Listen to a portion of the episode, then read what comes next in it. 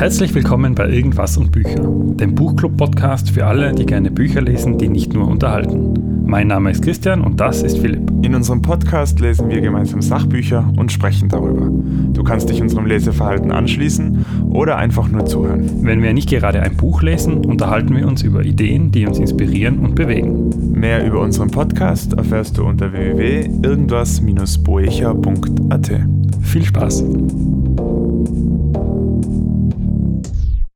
Folge 2 von Greg McCune, Essentialismus, die konsequente Suche nach weniger. Wir haben mit dem zweiten Schritt den Teil 2 gelesen, Erforschen. Da ist gegangen, wie wir denn die ganzen vielen belanglosen von den wenigen wesentlichen Dingen unterscheiden können.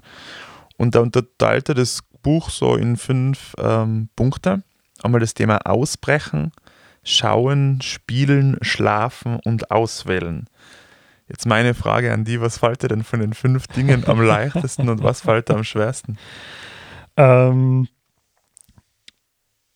in der Aufzählung lache jetzt deswegen, weil Spielen äh, für mich ein lustiges Kapitel war, weil der Philipp und ich ja gemeinsam mit unseren Partnern und mit anderen Freunden gern und viel äh, auch Brettspiele spielen und, oder, oder Gemeinschaftsspiele, Gesellschaftsspiele und so Zeug. Und ich habe in meinen Notizen zu, jedem, zu jeder Kategorie habe ich ein bisschen was hingeschrieben. Und bei Spielen habe ich hingeschrieben, Spielen ist gleich wichtig, mhm. genug gesagt. okay, so, genau. das, das spart das ganze Kapitel zusammen. Ähm, ich glaube, ich tue mich relativ leicht tatsächlich mit Spielen. Also ich bin auch jemand, der gern und schneller mal ähm, sagt so, ich kann mich jetzt nicht konzentrieren, ich stehe jetzt auf, ich mache jetzt was anderes und dann spiele ich im wortwörtlichen Sinn entweder Schlagzeug oder Gitarre oder ich gehe einfach vor die Tür und, und tue irgendwie irgendwas um und umrammen oder so, was für mich auch im weitesten Sinn schon ein bisschen zu dem Spielen-Thema zählt. Äh, und was ich in letzter Zeit viel mache, ist auch Zeichnen. Mhm. Ähm, auf dem Tablet, weil ich im Titel habe ich immer ein Tablet und zeichne auf dem und das ist auf jeden Fall ganz klassisch in der Kategorie Spielen daheim und ich merke, dass mir das total gut tut. Also das ist etwas, wo ich mir auf jeden Fall sehr leicht tue. Ähm, und noch etwas, was, was für mich schnell erledigt ist, das Thema ist das Thema Schlaf. Ähm, ich bin nicht so der Mensch, der sagt, ja, ja, vier Stunden und wenig Schlaf und viel arbeiten, sondern ich war immer schon der Mensch, der gesagt hat, wenn ich nicht acht Stunden schlafe, dann bin ich einfach nicht fit und dann bin ich krantig und groggy. Also ich, ich schlafe wirklich jede Nacht acht Stunden problemlos, außer in ganz seltenen Ausnahmen. Ähm, das heißt, das Thema hat sich für mich auch sehr schnell, sehr schnell erledigt. Wie schaut es bei mhm. dir aus? Ähm, ja, eigentlich ganz ähnlich wie bei dir. Also Spielen fällt mir prinzipiell nicht so schwer. Ähm, also etwas zu machen, was den Kopf äh, freikriegt, das Sport oder Brettspiele spielen oder Musik machen oder was auch immer. Äh, beim Schlafen tatsächlich ist bei mir so, dass ich ähm, früher immer der felsenfesten Überzeugung war, dass Schlafen total unnötig ist.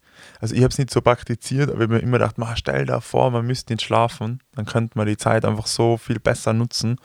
Und ähm, was man dadurch für einen Vorteil hat, wenn man zum Beispiel ein Mensch wäre, der nicht schlafen müsste. Ähm, aber mittlerweile äh, finde ich Schlafen ist eines meiner wichtigsten Hobbys und tut mir extrem gut. Ich bin jetzt sogar ein bisschen eben gerade in der Optimierung äh, fast schon ein bisschen wahrscheinlich noch zu viel drinnen. Ich habe so eine Sportuhr, so eine Smartwatch jetzt ähm, mir zugelegt oder habe sie ja schon länger daheim und habe sie jetzt wieder mal ausgegraben äh, und habe sie jetzt mal relativ regelmäßig oben und habe sie auch beim Schlafen oben. Und das sagte dann wirklich so in der Früh, du hast jetzt acht, achteinhalb Stunden geschlafen, du warst so viel Tiefschlaf, leicht, REM-Phase, Ding. Und bin da drauf gekommen, ich komme auf die Durchschnittszeit von acht Stunden in der Woche, also pro Tag.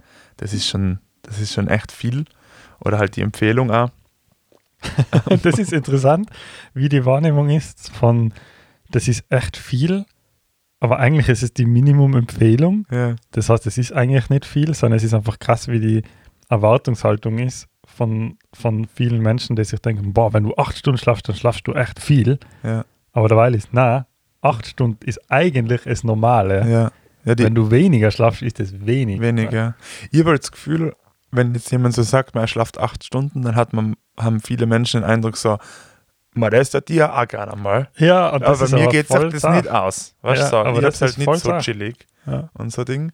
Ähm, und manchmal, also abgesehen davon natürlich in einem Podcast und wenn man so Sachen erzählt, dann hört man einen selektiven Ausschnitt des Lebens von irgendeiner Person, oder?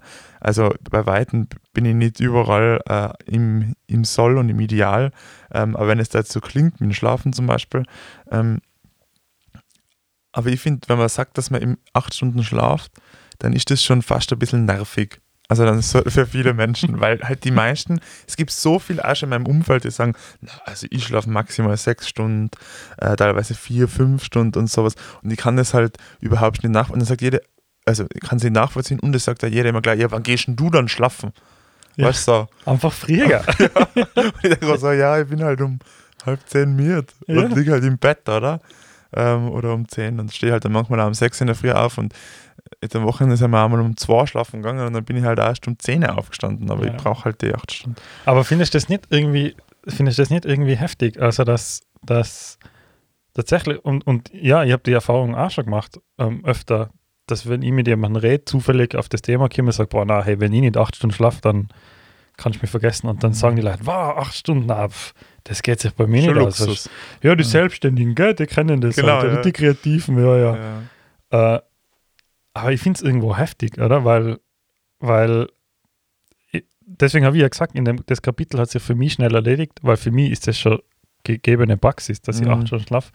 Aber allein, dass es das Kapitel gibt und dass wir darüber sprechen und dass wir diese Erfahrungen haben, dass Leute zu uns kommen oder zu mir kommen und sagen, hey, was, acht Stunden, äh, sagt, dass wir schon noch einen Schritt davon entfernt sind, generell gesunde Einstellung zum Thema Schlaf in der, in der Gesellschaft, das klingt immer so hochgegriffen, aber was ist das auch, oder? In Ja, der voll. Gesellschaft zu haben. Ja. ja, es ist ja interessant, oder es ist ein Buch, wo es um Essentialismus geht und es kriegt ein eigenes Kapitel, wo es ums Thema Schlafen geht. Ja. Das es ist, ist, ja halt schon, einfach wichtig. schon also ich, es ist, ich finde es einfach so schräg, dass es nicht selbstverständlich ist, sondern dass man da so aktiv drüber reden muss und Mhm. dass es Leute gibt, die, boah, was, acht Stunden.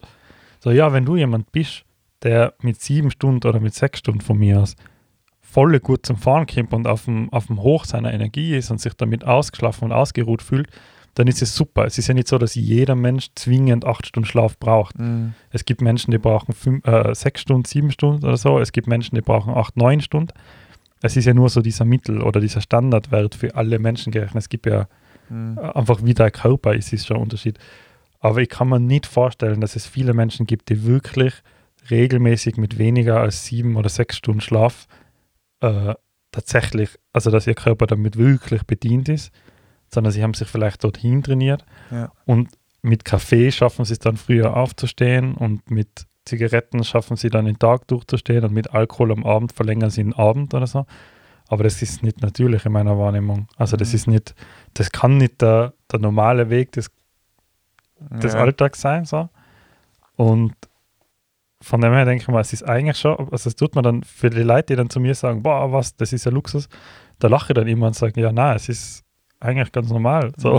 Mhm. Ja, voll. Und ja, Vor allem, wenn man die, die so einfachen Voraussetzungen dafür hat, weil ich glaube, es gibt halt einfach Lebensphasen, wo acht Stunden Schlaf, oder gerade wenn man ein Kleinkind hat oder, ähm, oder Neugeborenes oder sowas, oder ein Ja. neues Haustier wie ein Hund oder sowas. Das, halt alles, das sind alles Ja. Situationen in unserem, äh, Ja. in unserem Freundesumfeld aktuell gerade, dann erschwert das aut äh, also automatisch, oder? Aber wenn das Schlafen möglich ist in dieser Ausführung, dann pff, bin ich da voll dafür, dass man das, dass man das schafft und macht. Und ich komme einmal mit sechs Stunden aus und es gibt auch Nächte, da komme ich mit vier Stunden aus. Ähm, aber dementsprechend ist die Qualität vom nächsten Tag oder von, von meiner Arbeit dann auch. Aber vielleicht die, okay, spielen und schlafen, das ähm, Schlafen hat übrigens einen Untertitel Schutz des höchsten Guts. Also äh, er Mhm. sagt, dass es so wichtig ist. Äh, spielen und schlafen kann man beide anscheinend schon relativ gut.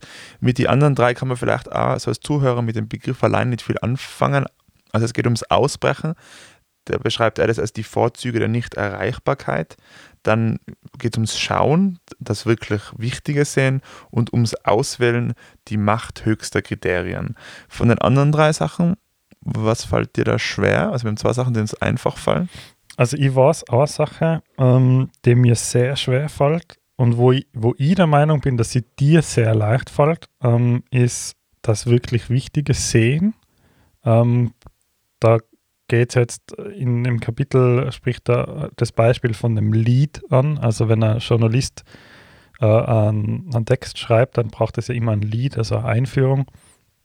Und wie schaut diese Überschrift, was ist die Essenz dieser Aussage, dieser Story, die jetzt auf einen zukommt? Das ist etwas, was ich an dir sehr äh, beeindruckend finde, weil du in meiner Wahrnehmung jemand bist, der ich glaube auch durch dein Job to be done denken und so, das, was du aus deiner Berufswelt mitgenommen hast und auch in dein Privat- oder in dein ganzes Wesen übernommen hast, ähm, du kannst sehr gut Situationen anschauen, bewerten und die Essenz davon herausfinden. Und du machst das einfach instinktiv. Und ich kann, ich kann das überhaupt nicht. Also ich habe das Gefühl, ich bin so der klassische, er bringt das, ich bringe mal ein kurzes Beispiel aus dem Buch. Ähm, grob, ich bin mir nicht mehr ganz sicher, ob ich es richtig wiedergebe, aber ein Journalismuslehrer hat seinen Schülern Fakten gegeben und ihnen den Auftrag gegeben, den Lied zu schreiben. Und die Fakten sind, alle Lehrer der Schule fahren am Tag X äh, zu einer Konferenz und dort werden dieser, jener und diese Sprecher und Sprecherinnen einen Vortrag halten. Und die Schüler haben alle angefangen, Überschriften zu schreiben wie Sprecher XY am Tag dort, alle Lehrer sind vor Ort. So. Und solche, das waren alles so die Leads, die einfach die Fakten normal zusammengefasst haben, einfach in einer anderen Satzreihenfolge. Und ich habe so ein bisschen das Gefühl, ich wäre auch eher in der Kategorie. So im, also auch außer würde ich dann schnell einfach nochmal die Fakten überschreiben. Und er sagt, na, der richtige Lied ist schulfrei am Tag X. Weil das ist die Aussage dann, oder? Also mhm was ist denn, das, was ist denn die, das Ergebnis von dem Ganzen, von den ganzen Fakten? Was ist denn die Essenz? Was passiert denn dann? Und ich glaube, du bist jemand, der das kann. Und meine Frage an die ist, warum? das ist voll nett, dass du das so sagst. Ähm, war interessant. Ähm, jetzt sind wir wieder bei so einem Punkt, was man sich vielleicht von sich selber sieht und was ein anderer sieht. Ähm, ich hätte jetzt gar nicht so einfach gesagt, dass das Schauen und was das wirklich wichtig sehen für mich so einfach ist. Ähm, ich meine, da in dem Beispiel, ähm, das habe ich eine super coole Story gefunden mit diesem Journalismus, dass dann eigentlich die Botschaft ist, ähm, schulfrei, oder?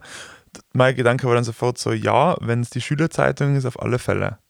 Wenn es ein Lehrer Blatt ist oder Lehrerbroschüre oder, auf, oder im Intranet für die Lehrer veröffentlicht wird, dann ist wieder was anderes. Also der Journalist sollte dann nachher gehen und die Plattform bedenken. Also so irgendwie war das dann mein, äh, also nicht als Kritik am Beispiel, sondern nach so, ja, stimmt. Wenn in der Schülerzeitung das die Story ist, dann muss da eine. Aber siehst du, das ist schon wieder genau dein analytisches ähm, Denken und Sehen, oder? Du, du, du liest das und sagst, war ja genau, wenn das an dem Ort ist, dann ist das die richtige Aussage. Mhm das ist eben genau die Eigenschaft, die du hast, finde ich. Ja. Also, ich glaube, das, was es bei mir ist, aber das fällt halt genau in meine berufliche äh, Historie ein, oder? Also, ich habe ja viel mit Suchmaschinenoptimierung zu tun, mit digitalen Produkten, mit Webseiten und sowas. Und ich habe halt einfach total brettelhart gelernt an so vielen äh, äh, Fehlentscheidungen und, äh, und Fe Fehlern rückblickend, die ich gemacht habe. Ähm, dass es immer um Entschuldigung, dass es immer um diese, äh, genau um die Sachen geht, die ein Beispiel sein, oder? Also die Information, die Plattform und die, der Zeitpunkt, wenn eine Person was konsumiert. So irgendwie. Und das ist das, was bei mir sich automatisch mittlerweile einschaltet, ohne dass ich drüber nachdenke dem ich mir selber gar nicht bewusst bin, dass ich über das nachdenke. Also wenn ich dann denke, so ja, das muss ja, ist das das Intranet oder kann es eine Lehrerbroschüre sein oder Schülerbroschüre sein oder Schülerzeitung oder äh, keine Ahnung, eine Nachricht an die Eltern oder sowas. Weißt du, ich? Also so, wenn ich so über das nachdenke, dann ist es nur, weil das halt bei mir von diesem Suchmaschinenoptimierungsthema kommt, weil man denkt, okay, wenn Menschen was bei Google eingeben und da was suchen, dann haben sie Situationen, wo sie die Information konsumieren und ich muss so gut wie möglich verstehen, in welcher Situation, also so diese Beispiele, ich meine, du kennst ja das, ich habe ja mit dir einige Workshops veranstaltet, aber so wie wann, wann plane ich meinen Urlaub? Den plane ich vielleicht im, am Wochenende oder am Montag, wenn es mir in der Arbeit voll ärgert. Ähm, und wenn ich einen Urlaub buche oder sowas oder einen Flug buche, dann sitze ich wahrscheinlich an einem, eher an einem Computer, wie das ist am Smartphone tue. Oder wenn ich mir lustige GIFs anschaue, dann werde ich das wahrscheinlich eher am Handy tun, wie am, ich sage jetzt am Computer, ich schaue mir jetzt aber lustige GIFs an und so. Und dass man schon so über die eigenen Erfahrungen und über die eigenen Situationen dann halt wieder so Rückschlüsse ziehen kann. Und das ist halt so, glaube ich, wirklich dieser starke Einschlag von der Suchmaschinenoptimierung bei mir, der mir da hilft. Wobei ich jetzt bei mir persönlich sagen würde, ähm, dass vor allem das Schauen und das Auswählen so zart miteinander verbunden ist. Weil Schauen heißt, dass wirklich Wichtige sind und Auswählen heißt die Macht höchster Kriterien, oder? Also, dass man beim Auswählen auch sich klar wird, was sind denn die Kriterien, die man will erfüllt haben will und dann dementsprechend Aufgaben macht. Und jetzt war es für mich so eng miteinander verbunden, wo ich oft zu mir sage, war ja, ich habe ein Problem mit Auswählen, weil ich die Kriterien zu wischiwaschi setze. Also so, dass ich mir sage, ich möchte eigentlich aktuell gerade das. Ähm, und dann ist das für mich das wirklich Wichtige. Und dann konzentriere ich mich auf das und merke aber dann eigentlich schon relativ schnell so, nein, eigentlich will ich das ja gar nicht. ja. Und so, so ähm, würde ich eben sagen, das Schauen und das Auswählen ist so eng miteinander verbunden, dass meine Schwäche eher so im Auswählen ist und dafür dann das Schauen, also das wirklich Wichtige zu wählen, ähm, dann darunter leidet. Ja, ja ich glaube, das, das Auswählen ist bei uns beide gerade ein großes Thema. Gell? Wir, wir haben das öfters in letzter Zeit gehabt, das mhm. Thema. Ähm, und da finde ich, hat er einen, einen ziemlich coolen Input und einen ziemlich coolen Denkansatz ergeben, der mir beim Lesen, wo ich immer wieder gedacht habe, boah, ja, das, das ist echt hilfreich. Ähm, er hat den, den Satz, ich, übersetze es jetzt einmal, nein, ich übersetze es nicht, es ist viel einfacher auf Englisch. Ähm, das Zitat, no more yes. It's either hell yeah mhm. or no. So. Mhm. Und allein das Zitat und was das impliziert, finde ich einfach total hilfreich, weil er sagt, ähm, man soll Situationen mit mit, einer, mit einem Wert von 0 bis 100 bewerten. Oder also mit Situation ist es wirklich alles gemeint, wo du irgendwo eine Entscheidung treffen musst, oder? Ähm, und im Prinzip, alles, was über 90 liegt, das macht man. Und alles, was unter 90 liegt, fällt automatisch auf 0 und ist automatisch einfach ein Nein. Weil wir kennen ja das Bade und ich, ich spreche jetzt aus meinem Beispiel, aber ich weiß, dass du die äh, ähnliche Situationen auch schon gehabt hast und in letzter Zeit viel hast, ist, wenn du einen Job einkriegst, eine Jobanfrage, und du denkst drüber nach und dann bewertest das mit quasi mit 65 oder 70 und dann denkst du, wow ja, 70, das ist schon viel, oder? Das wiegt, wiegt so schwer. Auf einer Waage ist das ganz eindeutig bei 50-50 quasi, äh, ist das ganz eindeutiger Gewicht und, und man denkt sich, na sagen kann ich eigentlich erst bei null oder so. Mhm. Ähm, wenn man aber einen Test schreibt oder in der Schule Schularbeit geschrieben hat und man hat 65 äh, Punkte oder Prozent erreicht, dann ist man nicht sonderlich stolz auf die Note. Das ist nicht gerade, da denkst du nicht, boah, der Test ist richtig gut mhm. gegangen, das war ja. super, das, das, das hängen wir an die Wand. Sondern denkst du eher so, hm, ja, scheiß, das, äh, das war besser gegangen. Und du würdest dir nie aussuchen, einen Test mit 60 zu schreiben, wenn du einen Test mit 90 haben kannst oder mit 95 oder mit 100. Und wenn du die Situation einfach bewertest und zu dir sagst, hey, okay, die Jobanfrage ist cool, es ist schnell verdientes Geld und ähm, das liegt halbwegs in meiner Kompetenz und das passt schon, das kann ich erledigen. Ich würde das jetzt mit einer 80 einschätzen oder so. Dann glaube ich zwar schon, dass du auf die Zeit schauen kannst und sagen kannst, hey, ich habe zurzeit so viel Zeit zur Verfügung, ich kann meinen Entscheidungsrahmen auf 85 reduzieren oder auf 80 reduzieren oder was. Aber prinzipiell müsste ich dann einfach sagen, hey, aber 80 ist einfach nicht genug. Mhm. Das erfüllt nicht das, was ich haben will. Und deswegen ist es klar, nein, es tut mir leid. Es ist zwar in meinem, nur weil ich es kann, heißt das nicht, dass ich es machen muss. Und er hat da eben so ein paar Tools in dem Kapitel vorgestellt, die ich glaube, ähm, recht hilfreich sein oder die, die Denkweise, die schon recht hilfreich ist, oder? Wie siehst du das? Vollgas. Also ich finde das äh, total diese. Also die, diese klaren Kriterien sind es einfach. Genau, ganz genau. Das wollte du musst einfach sagen. genau wissen, was ist ein Kriterium, das mein Wunschjob oder mein Wunschding oder meine Wunschsituation erfüllt und was nicht. Genau.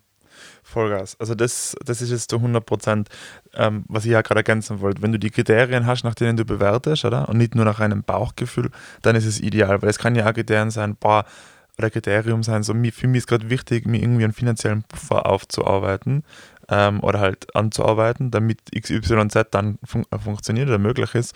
Und dann wird der Job, der vielleicht in einem anderen Kriterium ein bisschen schlechter ist oder wenn er vielleicht nicht so viel fordert oder nicht so, mit so viel Spaß verbunden ist, aber mit einem guten finanziellen Return verbunden ist, dann wird der auf einmal ein 90 oder 95, weil er der Kriterium erfüllt, oder? Ähm, also wenn du die Kriterien hast und du bewert, fangst dann an in deinem Leben alles so zu bewerten, da würden jetzt sicher wieder ein paar Leute hergehen und sagen, naja, muss ich alles überoptimieren, also muss ich überall ein 90 bis 100 haben, weil es in der Schule das Gleiche, muss ich in jedem Test ein sehr gut schreiben.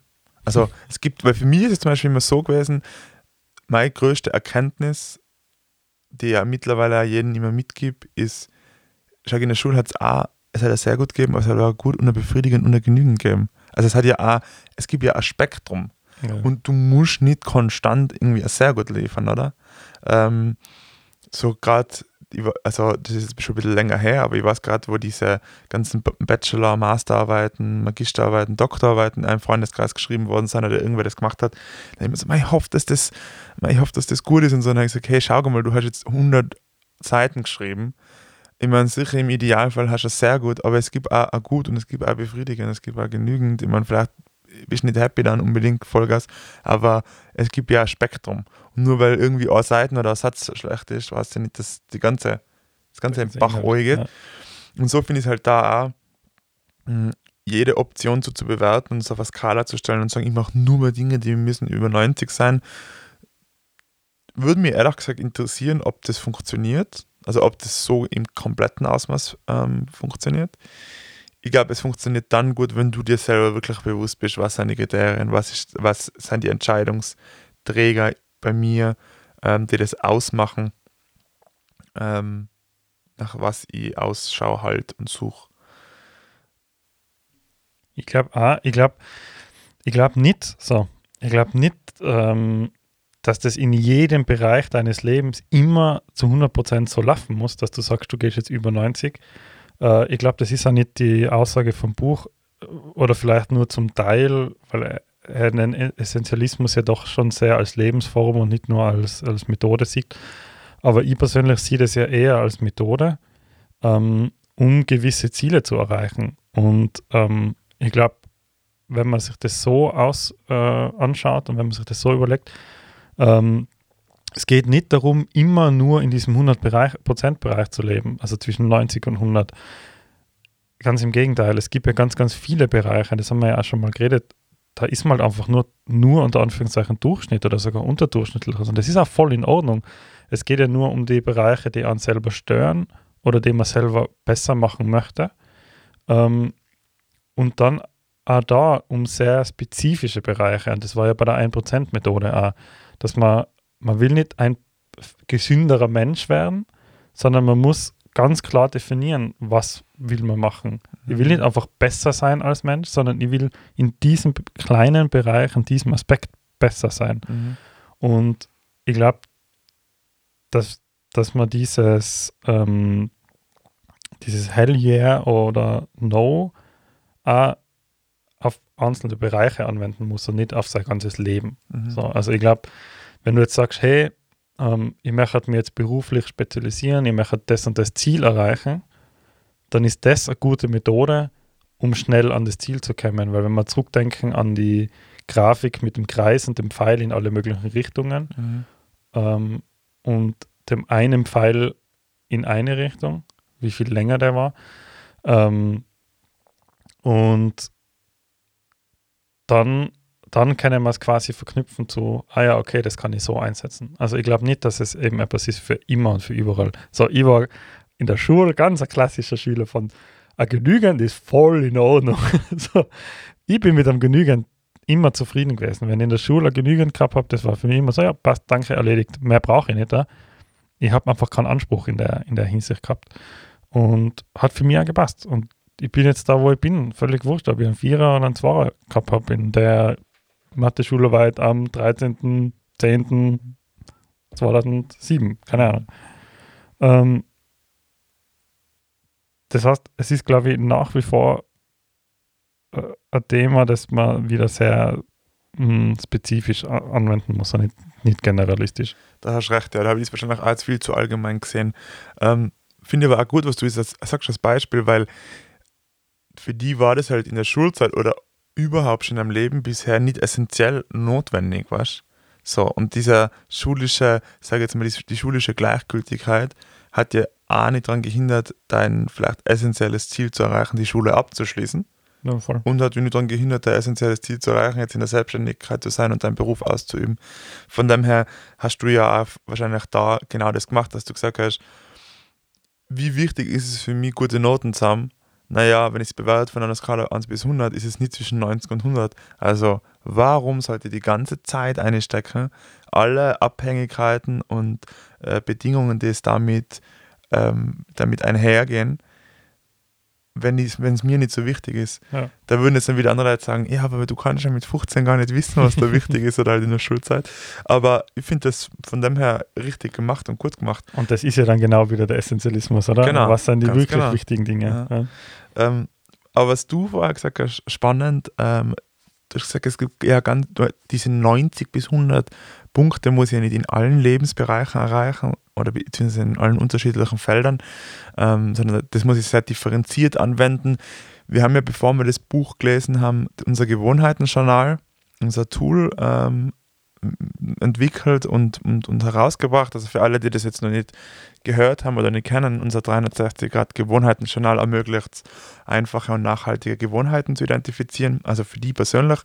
Dazu gibt es auf unserer Webseite ein PDF. Das kann man sich herunterladen und dann mit einer Folge, die auch auf unserer Webseite ist oder auch über das Medium, was du gerade, wie du gerade unseren Podcast konsumierst, ähm, erhältlich oder aufrufbar ist, ähm, kann man sich dann 60 Minuten lang durch so eine Aktivität führen lassen und am Schluss kommt man eben mit einem Gewohnheitenjournal aus, was einem selber persönlich hilft ähm, und wirklich dir hilft dabei, neue Gewohnheiten umzusetzen und die Lebensqualität zu steigern. Das ist jetzt schon drei Wochen her, dass wir das veröffentlicht haben, glaube ich. Ähm, du hast es vor drei Wochen gestartet. Ich arbeite mit dem schon Zeit. In meinem Freundeskreis haben es auch die ein oder anderen gestartet. Wie aktuell ist es denn noch bei dir? Und jetzt muss man ganz bettelhart ehrlich sein. Gell? Ich, bin, ich bin ganz ehrlich, ich bin immer ganz ehrlich. Ähm, ich habe tatsächlich kürzlich darüber nachgedacht. Das ist ganz interessant, weil ich habe mich nicht mit der Zettelwirtschaft ähm, zurechtgefunden und habe es nicht geschafft, mir aktiv einen Ort zu suchen, dort hängt dieses Journal und dort wird es bedient. Mhm. Ähm, was definitiv ein Fehler war und was ich im nächsten Versuch besser machen möchte. Aber, aber ähm, durch die Definition in dem ganzen Prozess ähm, habe ich ganz klare Gewohnheiten, wo ich weiß, ich will explizit, ganz spezifisch diese Gewohnheit verstärken und äh, bewusst umsetzen. Und ich habe das Journal, ähm, ich glaube, die höchste Zahl, was ich drinstehen habe, ist 11. Mhm. Ähm, also bis zum Tag 11 habe ich es tatsächlich auch jeden Tag ausgefüllt. Seit dem Tag 11, und das ist jetzt eben drei Wochen her, äh, habe ich nicht mehr ausgefüllt, aber ähm, ich mache die Gewohnheiten noch mhm. weiter. Das heißt, auf meiner Gewohnheitenliste ähm, steht zum Beispiel oben jeden Tag 10 Minuten dehnen. Äh, bis auf ein, zwei einzelne Tage, die ich auslassen habe, habe ich mir jeden Tag zehn Minuten gedehnt. Mhm.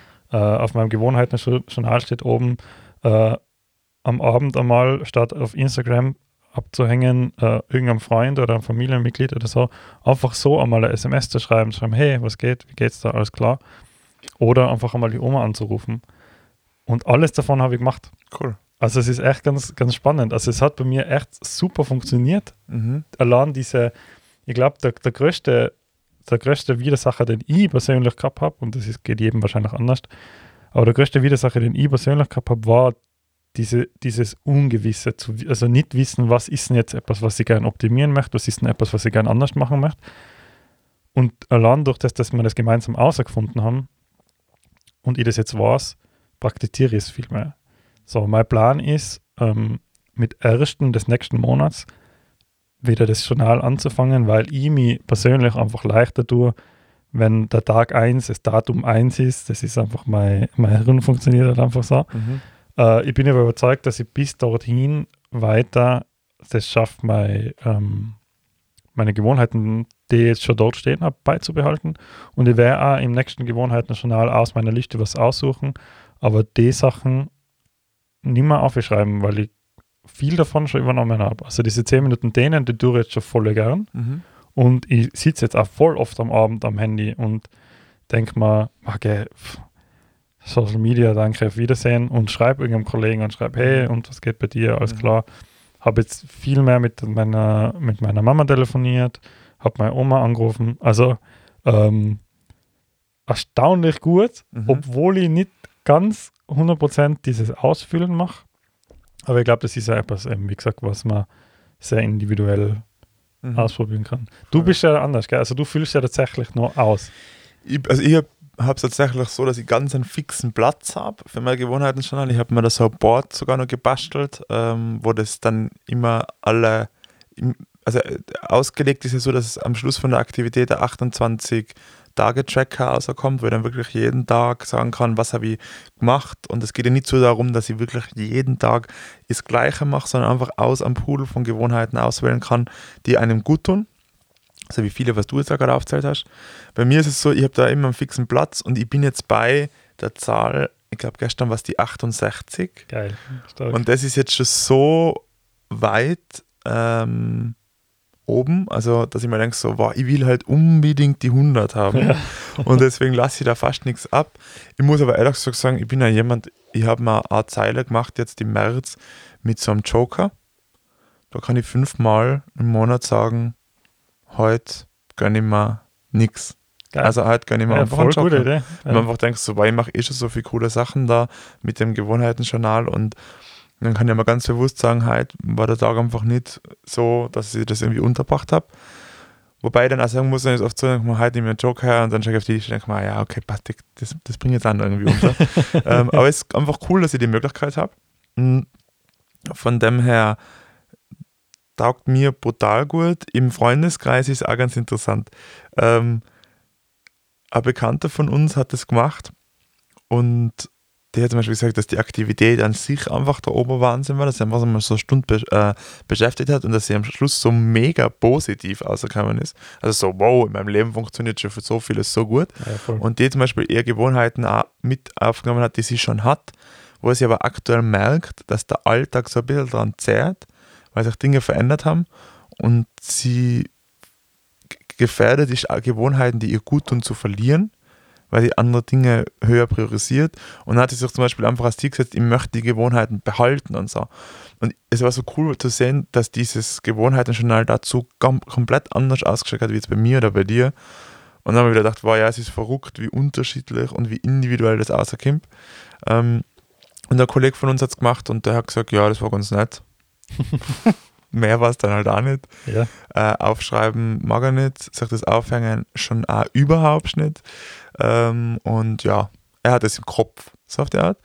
Und äh, seine Freundin hat dann aber gemeint, irgendwie so eine Woche danach, es hat schon ein bisschen mehr mit ihm gemacht, wie er zugibt, weil ähm, sie merkt, dass seine Gewohnheiten sich gerade verändern ja. so ein bisschen. Und dass er gewisse Dinge jetzt auf einmal jeden Tag macht, die er davor nicht gemacht hat. Und dann sagt, ah, das muss ich halt noch machen und so. Also auch wenn es, ähnlich wie bei dir, auch wenn es nicht da hängt und man nicht jeden Tag eine Zahl anschreibt, ähm, hat es trotzdem was getan und, und, und angeregt. Und ich glaube, um sowas geht es bei der Ja, auf jeden Fall einfach äh, das ins Bewusstsein zu rufen, hilft da einfach schon ganz extrem und sich da die Zeit zu nehmen. Und da schlage ich auch nochmal eine kleine Brücke, Brücke zurück zum Buch. Ähm, sich Zeit nehmen ist nämlich auch so äh, ein großer Punkt und da habe ich auch eine kleine Anekdote dazu, die ich gerne erzählen würde. Ähm, ich bin ja inzwischen ganz stolz drauf, dass ich Samstag, Sonntag nicht mehr arbeite, sondern reguläre Arbeitszeiten habe, obwohl ich selbstständig bin und selbst und ständig arbeite.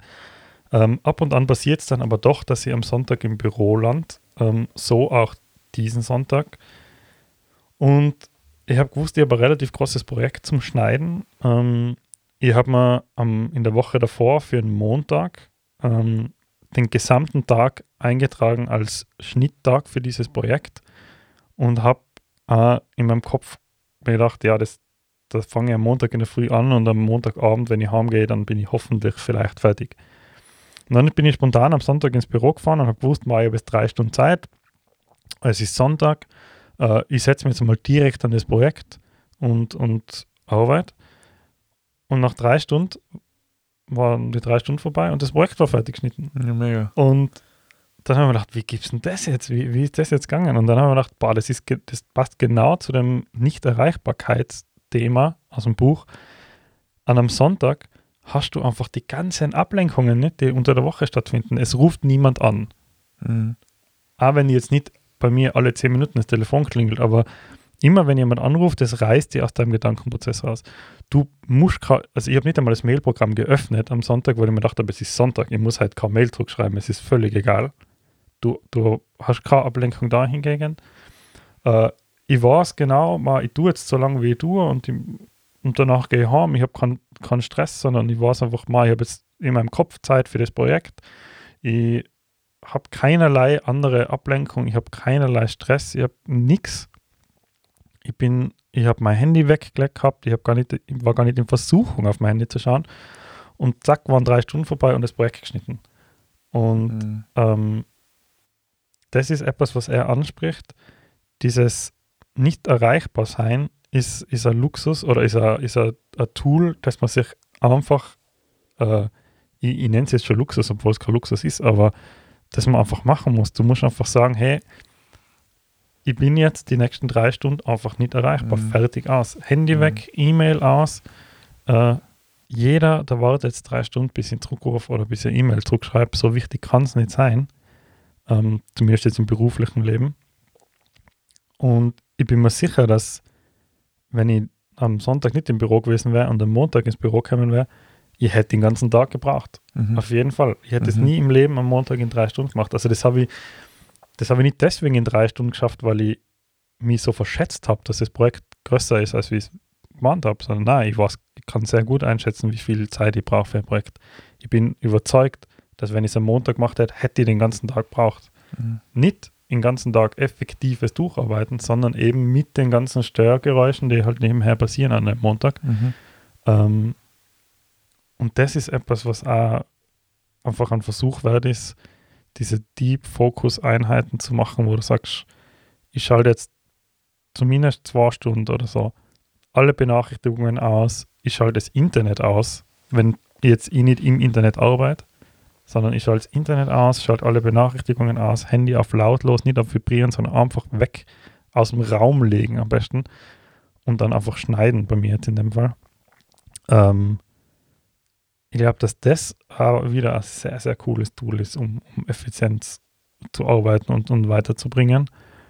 Und ich kann mich erinnern, dass ich eben früher teilweise auch noch bis 2 die Nacht oder so gearbeitet habe. Und die Zeit von 22 Uhr bis 2 Uhr war einfach immer sehr effektiv. Mhm. Genau aus dem gleichen Grund, weil halt keine Störgeräusche. Voll krass, ja. Und das ist ja interessant, dass er das sagt mit der Nichterreichbarkeit, weil er nimmt da als Beispiel, ist das glaube ich das mit Bill Gates auch, Ja. der diese Think Week macht, Ja. einmal im Jahr oder zweimal im Jahr sogar, wo er wochenlang nur wohin geht und liest und sich nur auf das konzentriert und nicht erreichbar ist.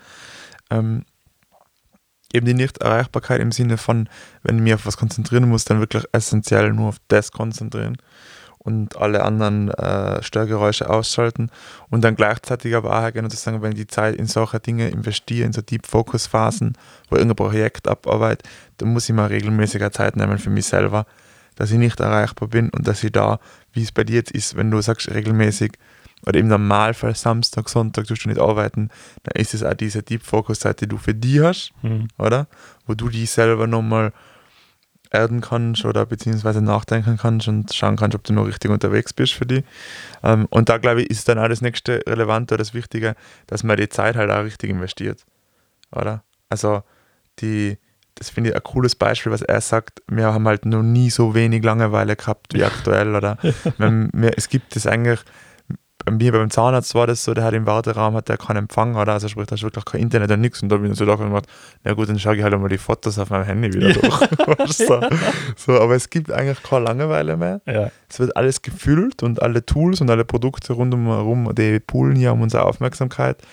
Ähm, und ich glaube auch, so wie du die gezielte Langeweile gesucht hast für, die, für dieses konstruktive Arbeiten, oder du sagst, nur, es gibt nur diese eine Sache, sonst nichts anderes, ähm, braucht es halt ab und zu den Fokus für sich selber, dass man sich wieder so ein bisschen gerade erdet. Und das finde ich ganz so coolen Ansatz, ähm, was er da im Buch hat. Wir sind beide schon fallen wieder in Richtung Essentialismus als neue Lebensstörung. Oder nicht? Halt so kleine Fähnchen im Wind. Ja, ja sehr voll. Wir sind einfach sehr, sehr schnell faszinierbar. Ja? Aber ja. es ist halt auch wirklich spannend. Ja, ist spannend. Und fein zum Lesen, kurze Kapitel, so zwischen 10 und 14 Seiten. Also wer äh, eine Lektüre sucht, die vielleicht einfach am Nachtkasten liegt, wo man sagt, mal heute habe ich wieder mal Lust, ein Kapitel zu lesen. Jede Stunde. Genau, ja. dann, man muss da nicht dranbleiben, man muss das nicht Ohr lesen. Äh, man kann da, ich glaube, man kann das theoretisch sogar mittendrin aufschlagen und ein Kapitel ja. lesen und wird sich da dabei immer noch wohlfühlen. Also ich glaube, das kann man so gut als, als äh, Vorzulektüre dazu. Auf jeden Fall, ja. Kurze Frage noch dazu, weil das finde ich auch ganz interessant. Ich habe jetzt mal auf äh, Instagram, glaube ich, oder irgendwo jemanden gesehen, der gesagt hat, der liest immer fünf Bücher gleichzeitig, weil du schaust ja auch nicht eine Serie, also im Normalfall. dass du sagst, ich tue nur eine Serie und er hat aber dann auch nicht so diesen Anspruch, er muss alle Bücher gleichzeitig Vollgas voranbringen, äh, sondern er hat dann die fünf Bücher am Nachtkasten und sagt so, hm, heute habe ich Lust auf Essentialismus, na, heute habe ich Lust auf das und liest dann so ein bisschen. Ja, stimmt, das ist eigentlich auch ganz interessant, dass vielleicht manche Menschen beim Leseverhalten gar nicht so unbedingt die Bücher ohr lesen wollen, wie mir es jetzt tun, ein Buch und das lesen wir Woche für Woche. Ähm, und dann haben wir auch genau so ein Buch, kann man, wenn man so lesen will, wie eine Serie halt macht mir kurz unterhalten, kann man das. Ja, da folgt wahrscheinlich Factfulness auch ganz gut dazu. Voll, oder? Das kannst du auch sehr gut in Kapiteln teilen. Ja. Ich, ich tue mir, glaube ich, aber sonst bei Büchern schwierig. Also mhm. das, ich tue mir das sehr hart, das ähm, aufzuteilen, glaube ich, meine Aufmerksamkeit, weil, weil ich mir eben sehr auf ein so Thema einschieße und dann auf das fokussiere und dann sehr viel Gedankenenergie da einstecke und im Podcast ja dann auch mit dir drüber reden möchte. Also ich mhm. glaube, ich würde mich also bei Serien ja, interessant, mhm. aber es ist ein interessanter Vergleich. Das ja. ist echt spannend. Bei Büchern. Was auch nicht. Würde mich interessieren. Kannst du mhm. uns gerne mal eine E-Mail schreiben. Wer liest denn Bücher in einem durch und wer liest mehrere Bücher gleichzeitig? Das, das würde mich echt interessieren. das ist echt interessant, ja. Apropos Lesen, was lesen wir bis zum nächsten Mal? Wir lesen Teil 3, ähm, wo es jetzt ums nach dem Erforschen, um das Eliminieren geht. Da geht es darum, wie können wir denn die vielen belanglosen Dinge ausschalten, die wir jetzt gerade äh, von den wenigen wesentlichen Dingen gelernt haben, zu unterscheiden. Wir lesen also bis Seite 199. Viel Spaß beim Lesen. Bis zum nächsten Mal.